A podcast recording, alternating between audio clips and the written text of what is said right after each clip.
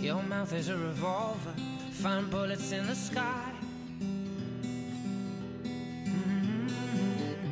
Your love is like a soldier, loyal till you die. And I've been looking at the stars for a long, long time. I've been putting out fires all my life.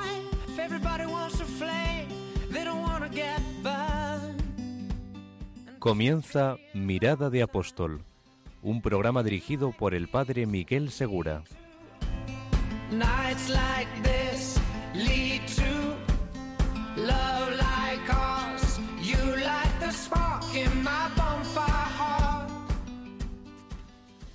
Muy buenas noches y bienvenidos a un nuevo programa de Mirada de Apóstol. Hoy todavía es domingo, como fue domingo el día de la resurrección de Jesucristo. Y fue también domingo el día de Pentecostés, cuando el Espíritu Santo, el Espíritu de Cristo, invadió el corazón de esos pobres pescadores, de esos pobres pescadores y administradores publicanos de la zona de Galilea, de una zona remota del Imperio Romano, y les convirtió en apóstoles.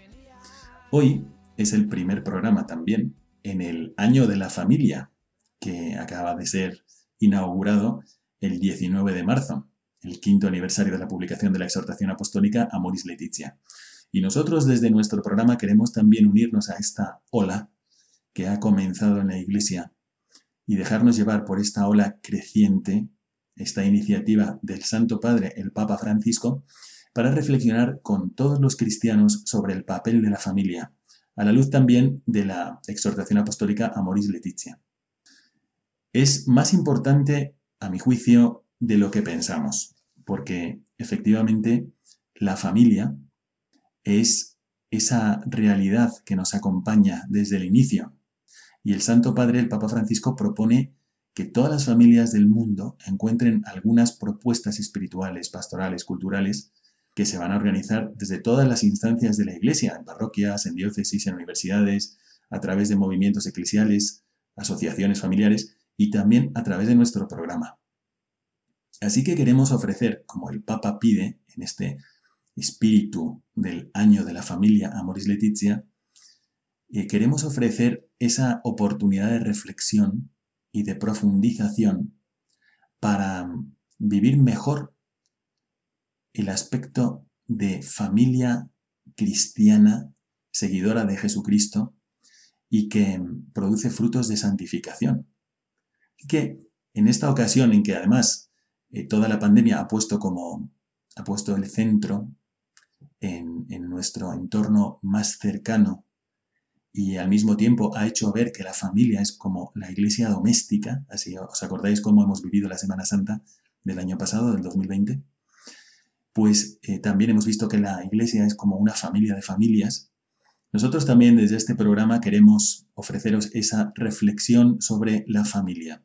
Y dado que ahora estamos eh, en este momento en el noviciado de los legionarios de Cristo, vamos a ver ese aspecto de la colaboración de las familias en la vocación de sus hijos. Eh, vamos a hacer una serie de entrevistas, una serie de entrevistas tanto a, a novicios como a algún sacerdote sobre el papel de la familia en su vocación sacerdotal.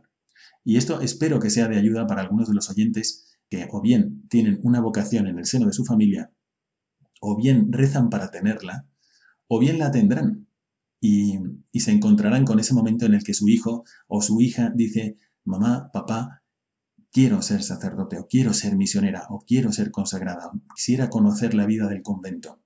Y bueno, ¿cómo puede la familia ayudar en esto? Así que vamos a, a comenzar con la lectura de, de, una vocación sacerdotal, de un sacerdote, muy querido por mí también, porque es un gran compañero y ejemplo, del padre Jesús María Delgado, originario de la provincia de Córdoba, del pueblo de Pozo Blanco. Y vamos a pedirle al hermano Miguel Villarroch que nos lea qué es lo que experimentó él como entorno en el cual nació su vocación. Quedaos con nosotros porque vamos a empezar a leer y a meditar sobre el inicio de una vocación sacerdotal en el seno de una familia.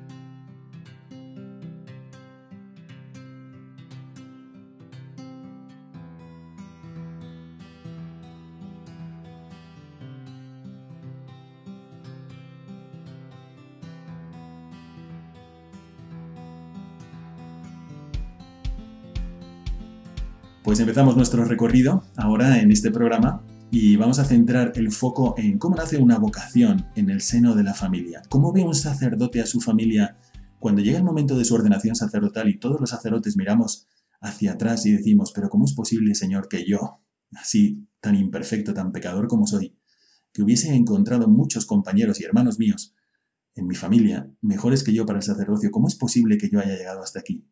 Y muchas, muchas, muchísimas veces, por no decir todas las veces, nuestra mirada va a la familia. Escuchad cómo describe el Padre Jesús María Delgado su vocación y cómo habla de su familia. Y damos la palabra al hermano Miguel Villarroch para que nos lo lea.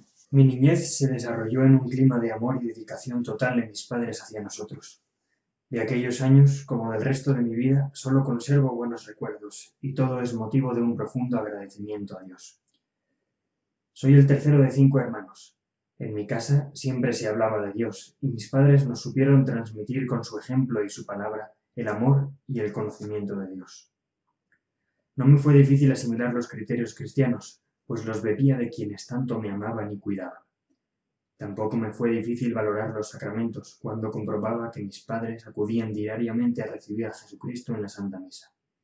Ni me era difícil amar a la Santísima Virgen, porque en mi casa se rezaba diariamente el rosario en familia, aunque fuera tarde y se concluyera una jornada agotadora.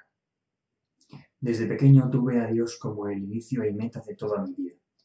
Por eso, a pesar de que la familia era la realidad más amada por todos, Siempre en casa se reflexionaba sobre la caducidad de las cosas y la necesidad de estar bien con Dios, quien algún día nos llamaría a su presencia. Igualmente las virtudes que, adornaban, que adornan al, al hombre cabal siempre las vi reflejadas en mis padres, muy buenos cristianos, pendientes en todo momento de lo que Dios les fuera pidiendo en cualquier circunstancia de su vida profesional o familiar, siempre dispuestos a ayudar a quienes pudieran en cuanto se pudiera. En mis hermanos siempre encontré los mejores amigos de mi vida. Hoy por hoy comprendo mejor el papel que la familia juega en el nacimiento de una vocación. Mi familia ha sido bendecida por Dios con dos vocaciones en la vida consagrada. El ambiente externo fue habitualmente muy sano. Mi familia siempre pasaba largas temporadas en el campo, de ahí que entre mis hobbies no faltaran la caza, la ganadería, la tala de árboles y todo lo que se pudiera relacionar con la naturaleza que valoro como un don precioso de Dios al hombre. Con el paso de los años fui muy amigo de diversiones y fiestas típicos de la región donde Dios me hizo nacer y de la edad que vivía. Siempre conté con la fuerza de Dios para tenerlo a Él en primer lugar, por encima de las realidades que el mundo me pudiera ofrecer. Bueno, pues aquí hemos querido empezar con este testimonio del padre Jesús María Delgado, porque, bueno, y le he pedido que lo lea al hermano Miguel porque tiene una historia bastante parecida. Le voy a preguntar sobre ello. Pero si os fijáis, el padre de Jesús María ya ha señalado algunas cosas muy interesantes sobre la familia. Dice que, que entre ellos se hablaba de la caducidad de las cosas, por ejemplo. Y es verdad, ahora no se habla tanto, no es que el ambiente te esté hablando de la caducidad de las cosas o de la vida eterna. Decía también que en su familia aprendió a tener a Dios en primer lugar y luego que cuando llegó la juventud que, y se enfrentó pues al ambiente normal, el que tenemos que vivir, todos hemos pasado por ahí, como jóvenes, pues se encontraba con las virtudes que Dios le había dado a través de sus padres y que había visto reflejadas en sus padres. Entonces, bueno, pues además de comentar estas cosas tan interesantes y que hacen ver cómo la familia es el, el ambiente, el, la atmósfera donde Dios hace surgir una vocación, vamos a preguntarle también al hermano Miguel hermano Miguel Villarroch, sobre su experiencia eh, con, su familia y cómo influyeron o de qué manera colaboraron en el descubrimiento de su vocación. Hermano Miguel, muy buenas noches. Buenas noches, Padre Miguel. Bueno, mi familia, pues igual que la del Padre Jesús María, siempre fue muy, muy religiosa. Siempre ha sido y sigue siendo muy religiosa. Yo digo que las personas así más frías de mi familia, más alejadas de la fe, son las que van a misa solo los domingos. Entonces, pues eh, es, una, es algo que, que, ayuda mucho a la hora de una persona que ya ha tomado la decisión de, de ser sacerdote, pero que contra todo lo que fuera la gente pueda pensar, a mí no, no, me condicionó jamás, nunca me sentí presionado hacia el ser sacerdote. mm, parece que pues la familia, con, yo tengo dos tíos sacerdotes, entonces eh, pues que eso como que condiciona a la persona, pero yo nunca, de hecho, se me pasó por la cabeza alguna vez de pequeñito, yo a los cinco años sí tuve como una experiencia así de llamada de Dios, pero luego con el paso de los años pues eso se fue, se fue diluyendo y no, no, pasó, no pasó como mucho más. Y, cuando ya tomé la decisión, entonces fue cuando, cuando vi ese apoyo de, de, la familia, de una, una, familia, como ya he dicho, es, es, muy, muy practicante, muy creyente, y entonces eh, me llamó la atención mucho que la frase que me dijo mi abuelo, que me dijo, eh, bueno Miguel, tú no te preocupes, sino, si luego va y no es lo tuyo, vuelve, que, que no pasa nada si vuelves. al revés de lo que uno podría pensar, ¿no? De que, no, vaya, sigue, ¿no? Al revés de lo que le dice a todo el mundo, que a la gente lo que le dicen es, no, no te vayas, ¿no? A mí me dijeron, vete, pero no pasa nada si vuelves, ¿no? Entonces, eh, pues, pues sí, tú tuve todo ese apoyo de, de, todos los... y fue como muy natural. Yo, esperaba un poquito más de resistencia por parte de algunos de, ay, ya te vas, o qué pena, no sé qué, y, luego no fue así. Mm. Bueno, pues qué, qué interesante y qué hermoso que existan familias que te apoyan cuando uno está tomando decisiones basado en su fe. Bueno, también usted ha vivido una experiencia que a alguno puede también le puede servir de, de luz, porque Claro, el Padre Jesús María tenía ahí a sus padres, a su padre, a su madre, a sus hermanos, y usted desde pequeño sufrió la pérdida de su padre. Mm. Entonces, no, me acuerdo exactamente a qué edad, pero cuéntenos un poco esto y de qué manera, aun habiendo fallecido su padre, ha estado presente también en las decisiones familiares. Sí, eso es lo que, lo que decía antes. ¿no? Yo esperaba un poco más de resistencia por el hecho de que había fallecido mi padre cuando yo tenía 15 años, no, era, tan, no era tan pequeño pero, pero sí era soy el mayor de mis hermanos, entonces yo sí esperaba que hubiese un poquito más de, de reticencia a dejarme salir volando así tan rápido, eh, que hacía tres años que había fallecido en ese momento. Entonces, eh, yo sí al principio cuando falleció mi padre, sí, sí, me lo pensé dos veces, como quien dice, ¿no? Ya, y a partir de ahí, ya como que la vocación ¿no? la, ya la repensé un poquito más, ¿no? Dije, no sé si convenga, y adelante de ellos, como echar así a volar y mandar las campanas al vuelo, irme yo tan feliz y, y dejar a, todo el mundo aquí atrás, ¿no? Pero, pero viéndolo delante de Dios, viéndolo con, con mi madre, con, con mis, mis, primos, mis hermanos, sí fui como adquiriendo esa conciencia de que, de que pues lo que Dios me pide es, lo mejor para mí, ¿no? Y, y si Dios ahora mismo me, me, pedía salir, eh, no era porque pues iba a dejar un vacío fuera, ni iba sino porque él se iba a encargar de mi familia. Entonces yo, yo así lo viví como... Y también tuve la experiencia de verlo, ¿no? O vi, que el resto de mi familia, eh, todos mis tíos, estaban también encima, muy encima de mi madre, apoyándola en todo. Entonces eso a mí me dio también mucha libertad para poder decir, yo me voy, pero, pero sé que dejo a, mi madre y a mis hermanos en buenas manos. Perfecto, bueno, pues qué interesante. Y yo también he tenido esta misma experiencia en mi familia. Y es cierto que cuando falta el padre o la madre, pues ah, si es porque ha fallecido, en realidad está siempre presente también. Y, siempre está tu madre diciéndote, uy, si te viera tu padre, qué orgulloso estaría de ti tu padre. En fin, está presente de alguna manera y esto mismo también le ayuda a uno que está decidiendo qué hacer con su vida, también le ayuda a, encontrar como los puntos cardinales para tomar una buena decisión. Entonces, efectivamente, yo conociendo la, la familia de Móvil de Rocha, que mandamos un gran saludo desde aquí, pues eh, les felicito de todo corazón por haber como acompañado, guiado y motivado también y, ofrecido su apoyo, sea la decisión que sea, a una posible vocación en el alma de su hijo. Y creo que esta debería ser la actitud de toda familia católica, porque efectivamente el mundo necesita ser salvado y Jesucristo ha ha como decidido que sea a través de su presencia también sacramental, pero para ello necesita, por ejemplo, sacerdotes. Y ha dicho, a, todos nosotros nos ha dicho, id al mundo entero, proclamad el Evangelio. También habrá vocaciones misioneras. Así que, ¿esto dónde va a pasar si no es en las familias católicas? Tenemos que prepararnos para ser buenos acompañantes de la vocación de nuestros hijos. Muchísimas gracias por habernos acompañado, hermano Miguel Villarroch, y un gran saludo también para toda su familia. Gracias, hermano Miguel. Gracias, Padre, que descanse.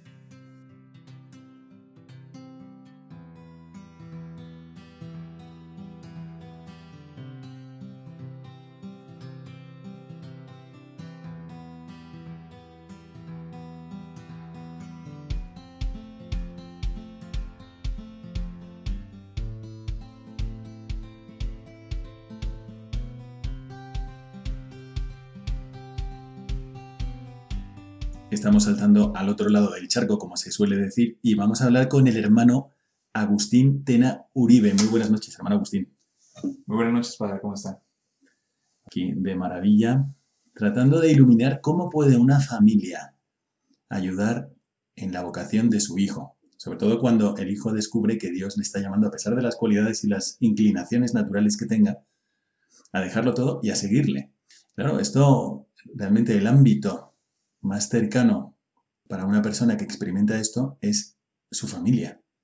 Así que vamos a preguntarle directamente cómo, cómo intervino su familia en su decisión vocacional.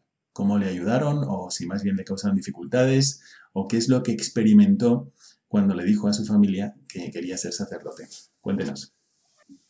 Pues realmente mi familia fue una pieza clave en, en mi vocación. Fue realmente lo que Dios quería ¿no? para mí en ese momento, porque mi familia para mí ha sido una ha sido el trampolín que me ha ayudado a decidirme en mi vocación. Ellos siempre me han apoyado en todo, en cualquier evento, en cualquier este, situación o problema que he tenido, me han estado apoyando.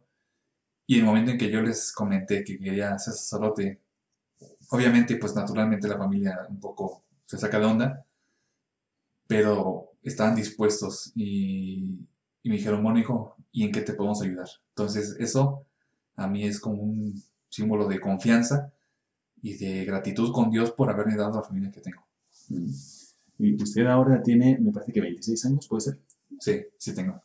¿Y qué es lo que ahora su familia piensa de su vocación? Lo que ahora piensa justamente es que realmente es, pues es un don de Dios. O sea, realmente Dios llama a quien quiere, cuando quiere y de la forma que quiere. Pues qué, qué maravilla tener una familia donde se viva la fe. Porque esto, gracias a Dios, esto sucede allá en México. Me parece que usted viene de Morelia. Y, y bueno, hay momentos en los que uno está un poco débil en la fe y es la familia la que le permite mantenerse vivo en esa, en hacer pie en Jesucristo, aunque esto es la fe, hacer pie en Dios, eh, funda- fundarse en Dios. ¿Usted mm, qué, qué dificultades vio que pasaba a su familia? Porque está muy bien que le animen y que le digan esto es un don de Dios, pero ¿tuvo alguna dificultad o percibió más bien que ellos tenían alguna dificultad cuando les dijo que tenía vocación? Pues obviamente una de las principales dificultades que tuvieron fue que me iba a alejar de ellos, Mm, que ya no iba a estar con ellos, sobre todo con mis hermanos, que una, tengo una buena relación muy cercana y también con mis papás de confianza y mucha cercanía. Y una vez cuando te dicen, tu hijo, oye, pues tengo vocación y me gustaría irme al seminario, y saben que realmente no es en su ciudad, o sea, realmente se dan cuenta que es lejos de ellos. Y obviamente pues les cuesta mucho y obviamente a mí, a mí me costó mucho separarme, ¿no? También de ellos porque es una, pues es una relación de familia, ¿no? Y, pienso en mis papás, en mis hermanos, como aquel con el que he estado siempre con él, un momento se va, ¿no?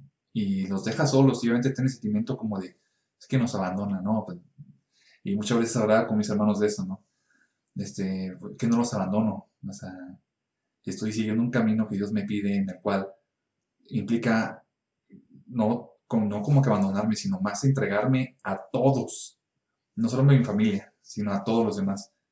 Y realmente he tenido buena comunicación con ellos, y, pero los he sentido, este, ahora están entendiendo más las cosas, están comprendiendo mejor las cosas, aunque ahora estoy hasta acá, ¿no? En España, este, ellos están más cercanos a mí en, en lo que, en la oración y en mi correspondencia con lo que he tenido con ellos.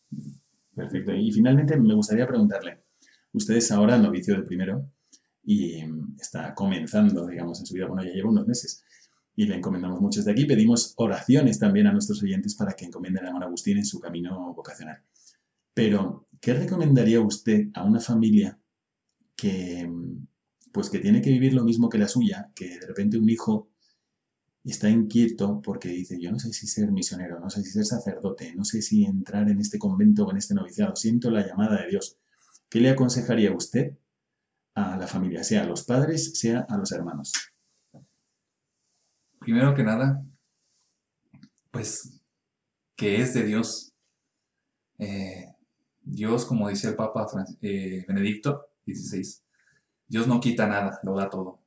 Entonces, en ese sentido, cuando vean que su hijo tome la decisión o tiene la inquietud vocacional de tomar ese camino de, eh, de consagrarse, pues que lo vean con los ojos de la fe, más que nada. Porque Dios es el que llama a su hijo, Dios es el que llama a su hermano. No es un narco, no es un terrorista, es Dios y Dios es el que ama. Y Dios siempre quiere lo mejor para todos nosotros. Entonces, para un papá, sé que es difícil no ver a su hijo, no, que se vaya, pues confía en Dios, Él lo va a tratar mucho mejor que nosotros queremos tratar a nuestros hijos, ¿no? Los hermanos también, este, es que es mi hermano del alma, siempre va conmigo a las fiestas, va conmigo a todos lados. Pues confía que va a ir con un amigo que le va a dar lo mejor, ¿no? Y, pero no va a estar lejos, sino va a estar más cerca. Y como dice mi mamá, me dice mi papá no, mucho, hijo, tú no nos preocupas porque sabemos que estás feliz y estás con quien Él te ha llamado, con él, aquel que te ama más que nosotros te podemos amar. Muchísimas gracias, muchísimas gracias, hermano Agustín de Uribe, por acompañarnos en este, en este momento de reflexión sobre las familias y la vocación de los hijos. Y bueno, qué maravilla afrontar la vocación desde el punto de vista de la fe, ¿no os parece? Ojalá todas las familias vivieran así este momento. ¿Cuánto, cuánto ayudaría a quien siente la llamada de Dios? Muchas gracias, hermano Agustín. Muchas gracias usted, Padre.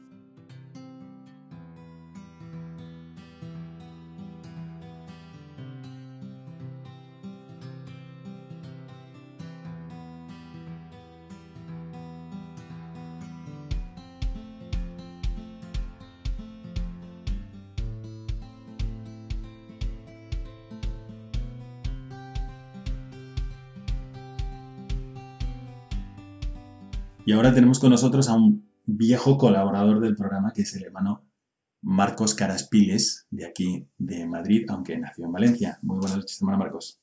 Buenas, padre Miguel. Bueno, voy a hacerle la pregunta más o menos la que estamos haciendo a todos durante el día de hoy, aprovechando que estamos como, como empezando la ola del año de la familia. Y es como la cresta de la ola que va viniendo y nosotros nos dejamos llevar por esta ola. Así que Usted está ahora viviendo su vocación de entrega total a Jesucristo en la vida religiosa como novicio de primero y preparándose para ello. Y vamos a preguntarle, ¿cómo colaboró su familia en el descubrimiento y en el seguimiento de su vocación de entrega total a Dios? Bueno, yo pues eh, como recibí la vocación desde más o menos eh, secundaria o primaria, ¿no? Los últimos años, pues sí, mi familia como que lo iba sabiendo. Y pues cuando llegó el momento de que yo personalmente vi ante Dios de que debía dar el paso para entrar en el seminario, pues mi madre se alegró mucho, ¿verdad? Porque lo consideró como una gran bendición. Sin embargo, mi padre, pues eh, entiendo que porque es más sencillo en la fe, ¿no? Y porque no, no terminaba de entender, pues como que al principio se opuso. Y yo creo que ahí tuvo un gran papel mi madre, ¿no? Porque Mm, fue como explicándole eh, más o menos la, como la grandeza de la vocación del sacerdocio. Y al final, pues mi padre eh, me, me, permitió entrar ¿no? en el seminario menor. Sin embargo, pues en el seminario menor, pasado un año, pues los superiores decidieron que era más conveniente pasar el siguiente año en mi casa, ¿no? Entonces, pues, justo era mi segundo de bachillerato y cuando iba a entrar en el noviciado, pues mi padre tuvo miedo, ¿no? Por mi madre no, porque estuvo muy confiada, pero mi padre, em, pues sí, tuvo un poco de miedo, porque no, no quería que, me pasase nada malo, ni que eh, me dijeran, pues que el siguiente año lo tendría que pasar en casa, ¿no? Porque fue una, una experiencia dura. Pero al final yo creo que em, entendió y pues acabó calando en él la idea de que, em, y me, lo repite mucho ahora que me está escribiendo por correo, que es la vocación más grande. Entonces, pues si he sentido la llamada al sacerdocio, pues que no tenga miedo y que me eche para adelante. Bueno, y de esto, pues tengo que decir que de esto, pensando en la familia de Don Marcos, Le estarán agradecidos a su padre y a su madre todas las personas que entren en contacto con usted cuando administre los sacramentos, si Dios quiere.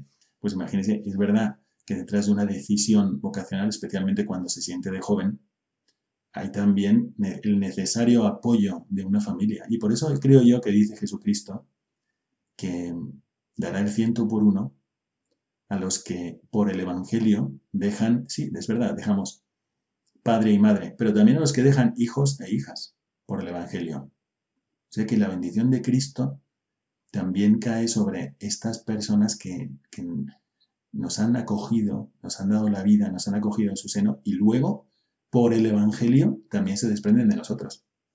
Así que qué bien, qué maravilla. Bueno, le vamos a preguntar a hermano Marcos también, aprovechando que está por aquí y que casi no le gusta hablar, que, bueno, ¿qué le aconsejaría a usted a una familia que experimenta esto, lo que le ha pasado a usted en su casa, que de repente su hijo, y a lo mejor a temprana edad, pues siente la llamada de Dios? Porque Dios llama. Y Dios llama muy libremente, buscando nuestro bien y, también el de nuestra familia. Entonces, ¿qué aconsejaría usted a una familia que experimentara esto mismo? Mi hijo dice que tiene vocación. Bueno, yo pues pondría unas palabras de mi madre. Mi madre pues me, creo acordar que un día me dijo, eh, mira, nosotros no estamos muy seguros si Dios es como que te lo está pidiendo, ¿no? Ese sacerdote, porque pues nunca tienes la completa certeza de, ese llamado, ¿no? Pero sí me dijo, eh, pues que si realmente era lo que me hacía feliz completamente, y yo creo que porque se, se notaba mucho, ¿no? Eh, pues que, que, siguiera, que siguiera ese llamado del corazón. Mm, sí aconsejaría eso, ¿no? Que, que los padres que vieran que su hijo pues siente una inquietud vocacional, pues sí se fijaran si realmente em, como esa vocación para ese, para, para, ese hijo pues le puede dar plenitud o simplemente pues es como un, un sentimiento pues del momento pasajero que también puede pasar, ¿no? Un momento en donde pues estás eh, con, muy agradecido con Dios o pasando un buen momento de la vida espiritual y te puedes replantear esto, ¿no? Pero a mí, mi ese consejo que me dio mi madre, ¿no? Si realmente eres feliz completamente y, y pues va a ser una vida de plenitud, pues mi madre me dijo, hijo, si realmente ves ante Dios que es lo que quiere para ti, pues lánzate hacia adelante. Pues qué maravilla y qué buen consejo. Esto es lo que hay que hacer, ¿no? Al final, la vocación es una llamada y es de Dios. Entonces lo primero es escuchar a Dios. Y si realmente es de Dios, es que Él ya ha pensado en todo. Ha pensado en todo y en todos. Así que, bien, bueno, pues le damos muchísimas gracias al hermano Marcos Piles por acompañarnos una vez más en el programa y por compartir con nosotros esta experiencia con su familia. muchísimas gracias, hermano Marcos. A usted, Padre Miguel. Gracias.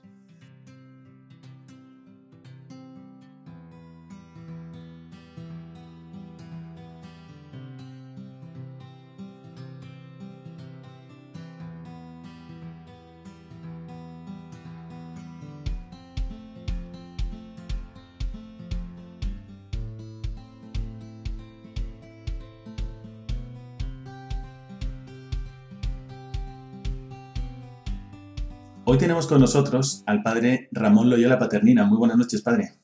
Muy buenas noches, padre Miguel. Qué gusto saludarle. Estamos hablando de cómo influye la posición de la familia, cómo una familia cristiana puede ayudar a sus hijos a descubrir la vocación. El padre Ramón tiene mucha experiencia en el acompañamiento vocacional, no solamente de jóvenes, sino incluso también de niños. Así que vamos a aprovechar que está aquí para preguntarle algo muy sencillo. En general, padre, ¿qué aconsejaría a una familia para ayudar en la vocación de sus hijos? Yo creo que lo primero que les diría es que procuren darle a Dios el primer lugar en todo lo que hagan, en sus propias vidas, cada uno. Y así también ayudarán a que su hijo pues quiera darle a Dios también el primer lugar, ¿no? Y eso empieza pues desde muy pequeño. Le, le, cuento una anécdota. Un compañero mío, el padre Jorge, un padre mexicano, me contó que cuando le dijo a su madre que quería ser sacerdote, a los 16 años o 17 años, le dijo, mamá, estoy pensando en esto. Y en ese momento a su madre le vino, sin pensarlo, sin reflexionarlo más, le vino a la mente el momento en que él nació. Cuando nació, eh, pues lo limpiaron al niño, se lo pusieron en su regazo y cuando lo, lo tenía en sus manos, en sus brazos, está tan feliz, tan dichosa, tan contenta, tan agradecida a Dios, que le dijo a, la Virgen Madre, yo quiero rezarte un misterio rosario para agradecerte por este don inmenso de este hijo. Y se intentó estirar para coger un rosario que tenía en la mesilla y no pudo, no alcanzaba, porque pues, le dolía, no podía estirarse más. Y dijo, ¿y cómo rezo el rosario? Y se fijó en los deditos de su hijito. Y, y entonces dijo, estas son las cuentas de mi rosario. Y rezó recién nacido su hijo con poquitos minutos de vida un rosario usando como cuentas los deditos de su hijo. Y cuando a los 16 años le, le dijo, quiero, estoy pensando en ser sacerdote, a su madre le vino inmediatamente a la mente este primer acto que hicieron los dedos de su hijo, servir para rezar el rosario. Y pensaba ella, cuando mi hijo tenga en sus manos el cuerpo de Cristo en la, en la Eucaristía, esos deditos que estaban tocando el cuerpo de Cristo, lo primero que hicieron fue servir para rezar el rosario. Entonces, todo lo que sea tener a Dios en el centro de la familia ayudará, porque eso antes o después eh, influye, ¿verdad?, positivamente. Realmente cómo han influido para bien nuestros padres y especialmente nuestra madre a la hora de encontrar nuestra vocación. Yo recuerdo que cuando le dije al padre Ángel Llorente, que ahora trabajo con él en la Universidad Francisco de Vitoria, le dije yo cuando tenía 12 años que, padre, yo quiero ir al seminario menor. Yo, y me dijo, ¿pero tú sabes para qué es eso? Le dije, sí, para ser como usted. Él me dijo que hablaríamos al día siguiente, estamos haciendo una visita a la Virgen, nuestra Madre del Cielo, y, y al día siguiente prácticamente el consejo que me dio fue, habla con tu madre y haz lo que ella te diga. Así que efectivamente hablé con ella y tuvo unas palabras preciosas, me dijo que para ella sería un honor. También me ayudó para ver si realmente yo tenía una buena intención y me dijo que más adelante ella me permitiría. Después me permitió, incluso me permitió ir al seminario menor, pero un poquito más adelante. Bueno, pues, ¿qué es lo que le aconsejaría a una familia, además de tener a Dios en el centro, que, que de repente se encuentra con su hijo y de forma inesperada su hijo le dice, mamá, quiero ser sacerdote? Y esto cuando es de forma inesperada, porque a lo mejor en el caso que nos ha contado de Padre Jorge, bueno, su madre desde el primer día de nacimiento estaba rezando con él y por él, pero hay familias que se encuentran, pues les cogen un poco como a contrapelo, ¿no? ¿Qué le aconsejaría a alguien que empieza a descubrir que su hijo quiere ser sacerdote? Bueno, y lo primero que diría es que eh, intenten acordarse de lo, bueno que es Dios con ellos, con su, en su vida, como Dios también a ellos solo les quiere dar bien, solo les da cariño, solo les invita a seguirle de cerca, les inspira, les premia, les recompensa. Dios siempre es bondad y que esto que a lo mejor les sorprende y les puede parecer una cosa difícil, que sin embargo es seguro también otro mimo de Dios, otro cariño de Dios. Así como primera reacción. Lo segundo, también pues decir al hijo, déjame pensarlo, dame, mi tiempo, lo que sea, pero, inmediatamente también retirarse a rezar, ¿no? Para decir, Señor, ¿qué significa esto?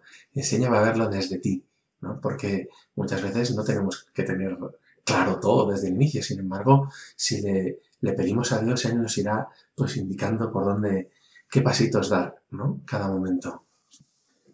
Vamos a, a bajar a lo concreto y le voy a preguntar dado que usted ha tenido tanto contacto con familias aquí en España y, también, bueno, en Madrid, pero especialmente en Barcelona, me parece a mí, y ahora en Valencia, le voy a preguntar el caso de alguna familia que usted vea que lo ha hecho bien a la hora de orientar a sus hijos. Seguramente tendrá muchos, muchos casos de familias, pero si quiere destacar especialmente alguna que nos pueda iluminar a todos los oyentes, decir, mira, fíjate, esta familia lo que ha hecho para ayudar a su hijo a discernir bien su vocación. Muy bien. Yo creo que hay, hay muchísimos casos de familias porque como quieren lo mejor para su hijo, siempre le dan lo, le dan lo mejor ¿no? a los hijos. un caso concreto, recuerdo una familia de Valencia, de Castellón más bien, que le dijo a, a sus hijos que, que adelante, que sería un privilegio. Lo que Dios tenga para ellos pensado será siempre un privilegio y que si les habla al corazón, será bueno siempre. También las madres hacen bien, como usted dijo de su propia vida, en probar un poco, ¿no? A ver qué tan hondo es este interés, ¿no? Y hacerlo un poquito difícil para ver qué tan hondo está esa, esa inquietud, ese interés. Porque pudiera ser que precisamente a través de esa, digamos, objeción o dificultad que le ponga, profundiza y enraiza más, ¿verdad? Ese interés, esa inquietud. Entonces, eso también es bueno y seguramente Dios les va a decir a cada familia cómo, eh, cómo ayudar a los hijos también, no poniéndoselo inmediatamente fácil y sin, y sin ningún problema. Desde luego facilitando y ofreciendo la posibilidad de tener experiencias donde profundizar ese interés, pero no diciéndole todo es fácil, todo gratis, sino que lo has de conquistar y merecer, ¿no? Pero en el caso de la familia de Castellón, esta es la que se refiere, ¿por qué es para usted un, un ejemplo de cómo, pues cómo han ayudado a sus hijos a descubrir la vocación? En primer lugar, la, la, familia lo que le dijo a sus hijos, a cada uno de los hijos, es adelante con Dios. Lo, Dios es lo primero. Primero, lo que le dijo a sus hijos. Segundo, le dio la oportunidad de conocer, de probar, de, de, de ir a conocer el seminario, de tener sus experiencias, sus pruebas, ¿verdad? Tercer lugar, también les acercó mucho a los sacerdotes para que pudiesen, digamos, tener toda la gracia de los sacramentos, ¿no? Eh, y, y, por último, también aprendieron, aprendieron los padres a, entender que no pueden entender todo desde el inicio, sino que también hay que fiarse un poco. Igual que cuando ellos se casaron no tenían todo resuelto, se fiaron el uno del otro, el uno tenía al otro y el otro al otro, para, para amarse y para seguir adelante, también saber que en esa aventura divina que es la vocación de los hijos, también es normal que no todo esté claro y que Dios irá desvelando las cosas y que no hace falta tener toda la certeza, toda la claridad, sino fiarse de Dios. Y esto también la familia lo hizo muy bien. Bueno, con respecto a, a sentir la vocación desde niño, yo pienso que los niños, también porque lo he vivido en mi propia carne, pero, pero lo he visto en más de uno y más de dos, en muchos, en muchos niños. Los niños a veces para detectar el bien son, no sé, tienen tienen una facilidad especial. Esto es bueno y esto en cambio no te resuena tan bueno. Lo ves como lo ves lo malo lo ves también desde el punto de vista estético como feo y, y en cambio lo bueno lo ves como hermoso. Entonces cuando detectas algo que, que realmente es bueno, y pues te eleva, te eleva el alma de alguna forma, todo junto, te hace ver que, que es bueno y es sabroso y es hermoso y, en fin, pueden detectar la belleza de una vida entregada a Dios. En cambio, a veces, claro, como se ve la vocación solamente desde el punto de vista de una profesión, dices, bueno, pues no tienes edad todavía para pensar siquiera en esto, bueno, ahí cultívalo un poquito, pero no, como que decantarse desde pequeño por seguir la vocación no parece lo más acertado. Y usted ha mencionado el seminario menor. Entonces, ¿cómo, en qué medida el seminario menor, que para algunos puede ser una preocupación, ¿cómo es que tu hijo se va tan pequeño? ¿En qué medida respeta este crecimiento del niño que ha sentido y ve como por atracción la hermosura de la vida sacerdotal o, si es una niña, pues de la vida consagrada a Dios? ¿En qué medida ayuda, se ayuda desde pequeño y la Iglesia pone este medio para discernir? Sí, qué buena pregunta. La Iglesia mm, desde hace muchos siglos propone y, promueve los seminarios menores como una oportunidad para cultivar ¿verdad? una semilla, un interés y, y, sobre todo para poner las bases para poder responder a Dios poco a poco en la vida. Cuanto más fina y delicada y recta sea la conciencia, cuanto mejores sentimientos tenga el niño, mejor va a poder responderle a Dios cuando pueda empezar a hacer decisiones pero esa base que, que toman, que cogen los chicos cuando están en el seminario de honor, es que es fantástica. Y además les ayuda a, vivir realmente esa ilusión que ellos tienen de tener a Dios en primer lugar, eh, de dar su vida por una misión grande, ¿no? Yo creo que, como usted dice, los niños tienen una percepción muy inmediata de la presencia de Dios, de la bondad de las cosas, ¿verdad? Y, y no temen, no temen eh, dar pasos hacia, esa, hacia eso que les atrae desde dentro, ¿no? Y, es, y por tanto, un seminario menor es un, un privilegio, más bien. Vamos de nuevo a lo más concreto y le voy a preguntar sobre las dificultades que una familia puede experimentar si su hijo quiere entregarse a Dios, su hijo o su hija quieren entregarse a Dios. ¿Qué es lo que usted ha visto en el acompañamiento espiritual de estas familias que puede servir un poco como, quizás como freno o, como dificultad para secundar este buen deseo de entregar toda su vida por Dios y por el Evangelio? Muy bien. Yo creo que en primer lugar, eh, una de las grandes dificultades es mm, primero personal, interior, ¿no? Es decir, verlo esto desde de tejas abajo. Y entonces, claro, eso parece como, como renuncia, cuando es en, el fondo una predilección de Dios, ¿no? Entonces, primero es, la primera dificultad es que los, los, padres puedan verlo como una, como una, un menoscabo, una dificultad, una, una, algo que cueste y que duele.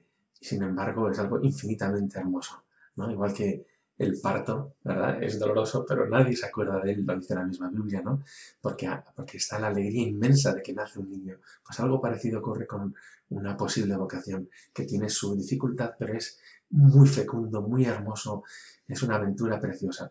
Otra dificultad puede ser también que algunos familiares cercanos que no están viendo todo lo bello de la experiencia de su hijo, que, el hijo transmite con, su forma de pensar, de hablar, de decir, de volver de las convivencias que hace, transmite que esto es auténtico y es bello y es bonito, los padres o abuelos o tíos no, no, lo, no lo han visto esa parte. Entonces solo ven que saldría de casa y claro, eso les parece insufrible, no, no puede ser. Y no, no, no, es, es, una maravilla.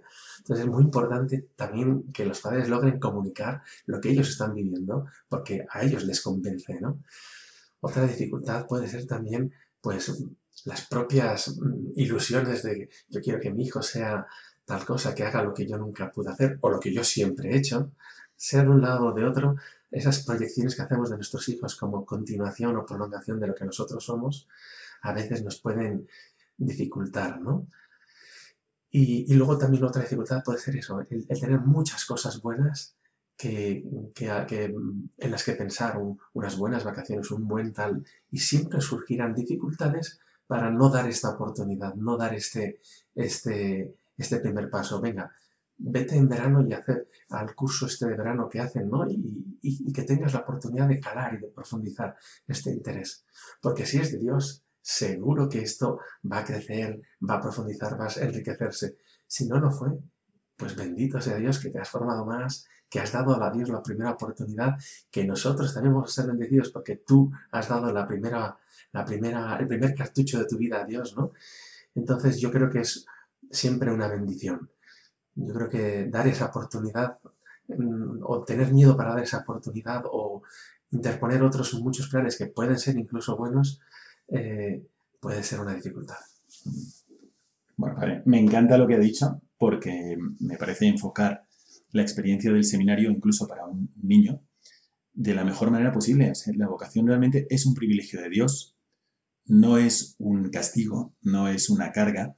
Y ya de por sí, el hecho de seguir a Jesucristo implica unas, unas decisiones, unos abandonos de, las cosas del mundo tan difíciles que no podemos ponérselo más difícil a quien experimenta la vocación. Entonces yo quisiera también aprovechar aquí, que está aquí el Padre Ramón, y nos está hablando de esta experiencia de acompañar familias en, en la decisión vocacional de sus hijos, pues para valorar el seminario. El seminario en las diócesis, tanto el seminario mayor como el seminario menor, es un, es un tesoro es un tesoro que tenemos que cuidar, tenemos que conocer. Y os animo aquí a todas las familias católicas que se pregunten, ¿realmente nuestros hijos conocen este, este lugar que, donde se siembra, seminario, de seminar, de sembrar, donde se siembra todo lo que un buen sacerdote tiene que tener en su corazón? Os animo de todo corazón a que os lo preguntéis y a que lo promováis. Seguramente en vuestro seminario hay, en vuestras diócesis, pues hay lugares donde, o momentos donde se puede conocer el seminario, donde se puede convivir con los seminaristas, conocer a los formadores, en fin, esto es un servicio que la Iglesia da a toda la diócesis. Y si hay algún joven que siente la inquietud de entregarse completamente a Dios, sería triste que no supiera cómo hacerlo. Así que para eso los obispos promueven los seminarios, los, a los acompañantes espirituales, los directores espirituales, los seminarios, para que si uno siente la llamada de Dios, pueda seguirla serenamente. Y por otro lado, los seminarios no significa que el joven que entra se va a ordenar inmediatamente sacerdote, sino que también tiene esa función de discernimiento vocacional. Padre, antes de que se vaya, quisiéramos preguntarle sobre su caso, el caso de su familia. ¿Cómo reaccionó su familia cuando usted dijo que tenía vocación sacerdotal y en qué modo le ayudaron o en qué modo vivieron esta experiencia? Si fue negativa, ¿cómo se superó?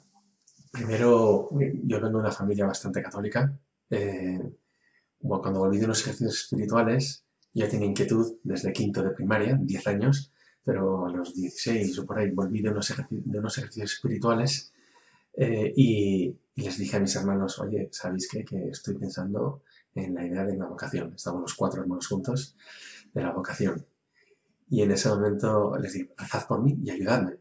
Y en ese momento mi otro, otro de mis hermanos dije, bueno, yo también en esos ejercicios espirituales, porque fuimos los tres varones, yo también he pensado un poco esto y estoy ahora pensándolo y quiero dar algunos pasos para encontrar lo que Dios quiere para mí.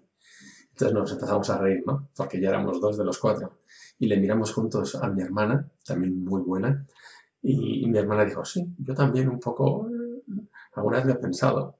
Y juntos miramos a mi hermano el mayor y bueno, yo cuando estuve un año de colaborador, de un año de, a la misión, ¿no? También lo pensé y tal, Entonces terminamos esa noche, al final de los ejercicios, riéndonos los cuatro hermanos y yo pedí ser el primero en hablar a mis padres. Al día siguiente, cuando les, le dije a mi madre, que yo quería hacerlo por separado, eh, le dije a mi madre, mi madre me dijo que, para ella era un privilegio, lo que Dios quisiera, que lo probase, que, que me decidiese bien a fondo, que, digamos que investigase bien, ¿no? No tanto investigar afuera, sino adentro, lo que Dios me iba diciendo y encantada, feliz. Cuando yo estaba en, el seno de mi madre, pasamos por la Virgen del Pilar, yendo de Logroño, que es donde soy yo, hacia Calpe, en Alicante, y mi madre pasó delante de la Virgen y le dijo, te ofrezco este hijo para que sea lo que tú quieras. Entonces mi madre, encantada de lo que Dios quisiera. Y mi padre, como dos de los hijos fuimos a hacer un curso de verano a probar cómo era esto de la vocación, mi padre se enfadó un poco y dijo, inicialmente, y dijo, Dios se ha metido en mi huerto sin mi permiso. Y, un poco estaba reticente, pero a los pocos, a los pocos meses antes de Navidad ya estaba el hombre encantado y soñando mi primera misa y todo, o sea, súper feliz. Decía, llegaba a decir que ya no le interesaba tanto ver las bodas de sus otros hijos, sino ver mi ordenación, ¿no? Entonces lo recibieron muy bien y mis hermanos me apoyaron infinito. Padre, pues muchas gracias por compartir con nosotros esto. Y desde aquí un ánimo a todos los padres de familia, a todas las madres de familia, que se vean un poco en este trance. Yo recuerdo también, en muchas ocasiones he conocido personas que valoran el sacerdocio y no les importaría tampoco que, que sus hijos siguieran a Jesucristo en el sacerdocio y entregarán todo, pero luego cuando llega el momento, claro, es un mar de dudas y de inquietudes. Yo recuerdo también mi madre, mi madre cuando yo terminé las vacaciones antes de volver al seminario menor, ya eran las últimas vacaciones, mm, yo recuerdo que me dijo, pues me he roto el pie, me he roto el pie en una ola, estábamos en la playa en el Saler, en Valencia, y, y bueno, yo veía su pie que no estaba roto, pero me dijo que estaba roto y que mm, no me podía llevar al seminario que si quería ir al seminario, entonces tenía que llamar. Y en ese momento en la casa que teníamos en la playa no había teléfono, sino que había un teléfono público a un kilómetro. Entonces tuve que caminar un kilómetro para llamar y, era muy inteligente porque por una parte comprobó si yo quería y por otra parte comprobó si los formadores querían venir a recogerme, porque también hubiese sido una ocasión para decir, no, este no lo recogemos. Entonces, es verdad que cuando llega el momento Ojalá no se encuentre con el corazón cargado de fe y cargado de caridad. Pues muchas gracias, Padre Ramón. ¿Dónde se encuentra trabajando ahora para nuestros oyentes? Yo estoy en Valencia, estoy ayudando como acompañador o acompañante espiritual de, muchos muchachos para nuestro seminario menor y ayudado también como capellán en el Colegio Cumbres de Valencia y a vuestra disposición, por supuesto. Bueno, pues os animamos a que contactéis con nosotros al correo del programa o al teléfono que ahora daré y muchísimas gracias, Padre Ramón, por habernos acompañado y encomiende a todos los oyentes que tengan en su familia una vocación sacerdotal o a la vida religiosa. Contad con mis oraciones, desde luego, mi vida entera por esta intención. Muchas gracias, Padre.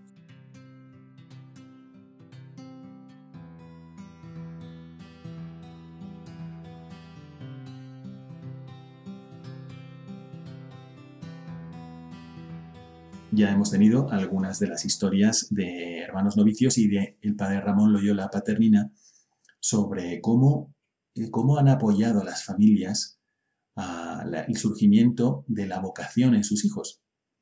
Y vamos a volver otra vez a cruzar el charco, dado que está aquí el hermano Armando Rojas Coua. Muy buenas noches, hermano Armando. Muy buenas noches. Vamos a preguntarle, pero esta vez de forma más concreta y más práctica, Vamos a un caso concreto, su caso, en el que usted, después de haber estudiado la carrera, descubre que tiene vocación y se lo comunica a su familia. ¿En qué sentido le ayudó su familia a descubrirlo? ¿En qué sentido le ayudó a seguirlo? ¿Y cómo reaccionaron ante esto? Bueno, eh, en mi caso, mientras estaba trabajando, decidí tomarme un año para ser voluntario.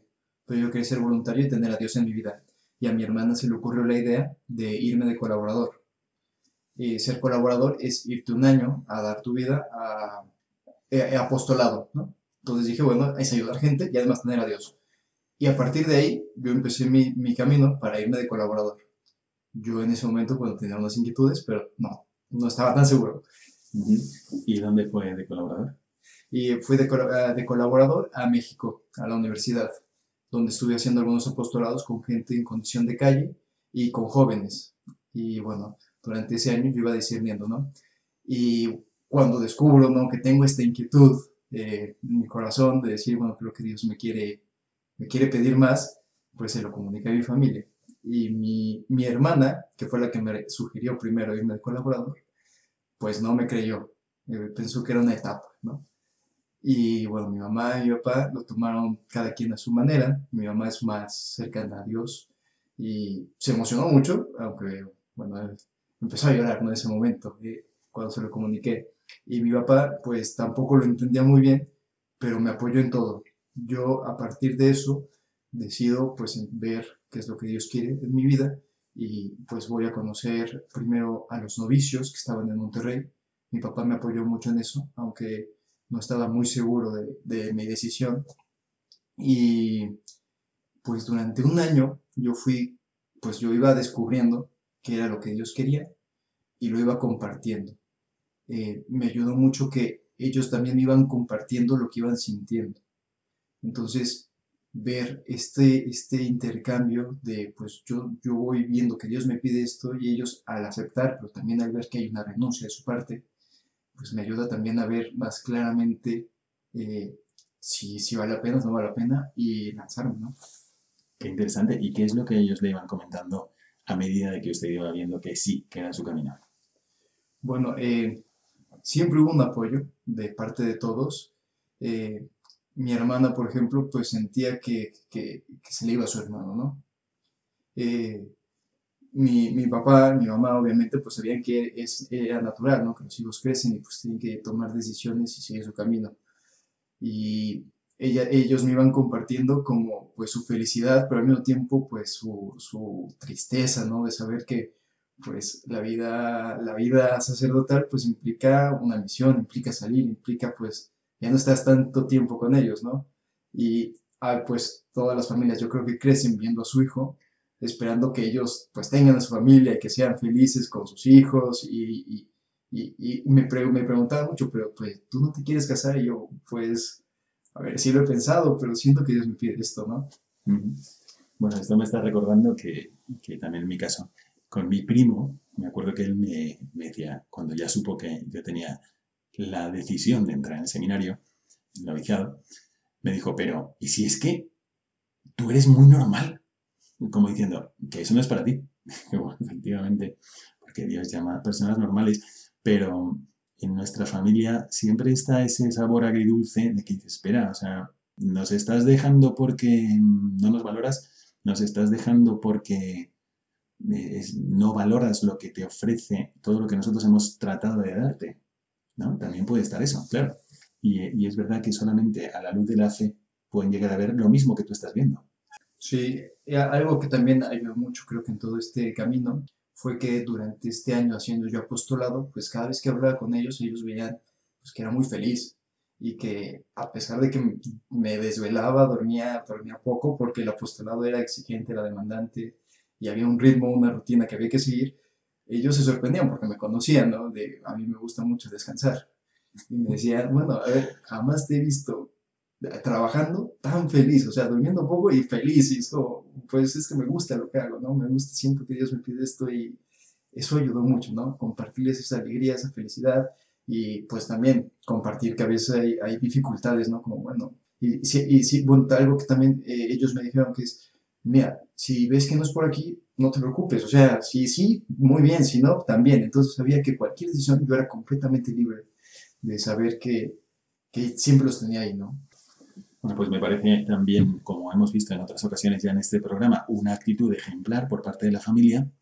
Y me gustaría agradecerle especialmente al hermano Armando que haya compartido con nosotros estas cosas, porque le cuesta mucho abrirse delante de los micrófonos. Y sin embargo ha dicho, sí, sí, por esto, por hacer ver un poco el papel de una familia católica en mi vocación y por agradecer también a su familia, pues ha querido compartir esto con nosotros.